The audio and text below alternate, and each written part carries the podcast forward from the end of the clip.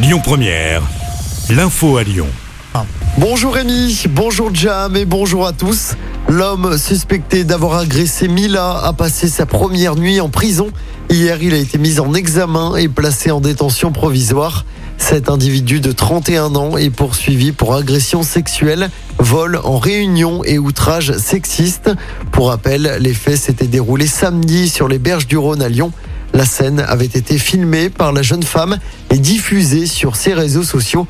Les investigations se poursuivent pour retrouver un second suspect dans cette affaire. Dans l'actualité locale également, deux blessés légers hier à Lyon après l'effondrement partiel d'un immeuble de deux étages. Les pompiers sont intervenus vers 16h, route de Genasse dans le troisième. On ne connaît pas encore l'origine exacte de cet effondrement. L'immeuble aurait été fragilisé par des travaux menés sur une maison à proximité. On enchaîne avec ce geste très courageux de deux jeunes hier à Lyon. Ils se sont jetés dans la Saône pour porter secours à une femme qui venait de se jeter à l'eau.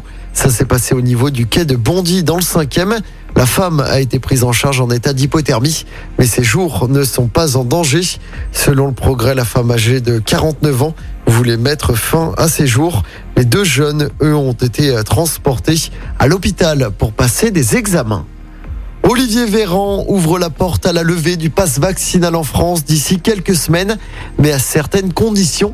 Il faudrait qu'on redescende autour de 1500 patients en réanimation.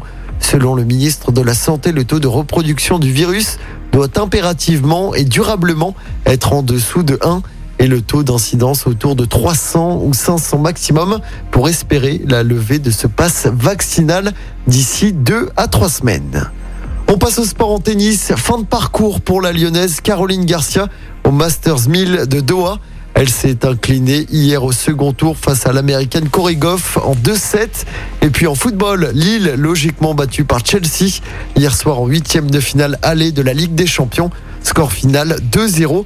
Lille devra donc réaliser un exploit dans trois semaines pour le match retour à domicile. À noter que Lille se déplacera ce dimanche sur la pelouse de l'OL en championnat du côté du groupe Ama Stadium. Écoutez votre radio Lyon Première en direct sur l'application Lyon Première, lyonpremière.fr et bien sûr à Lyon sur 90.2 FM et en DAB+. Lyon Première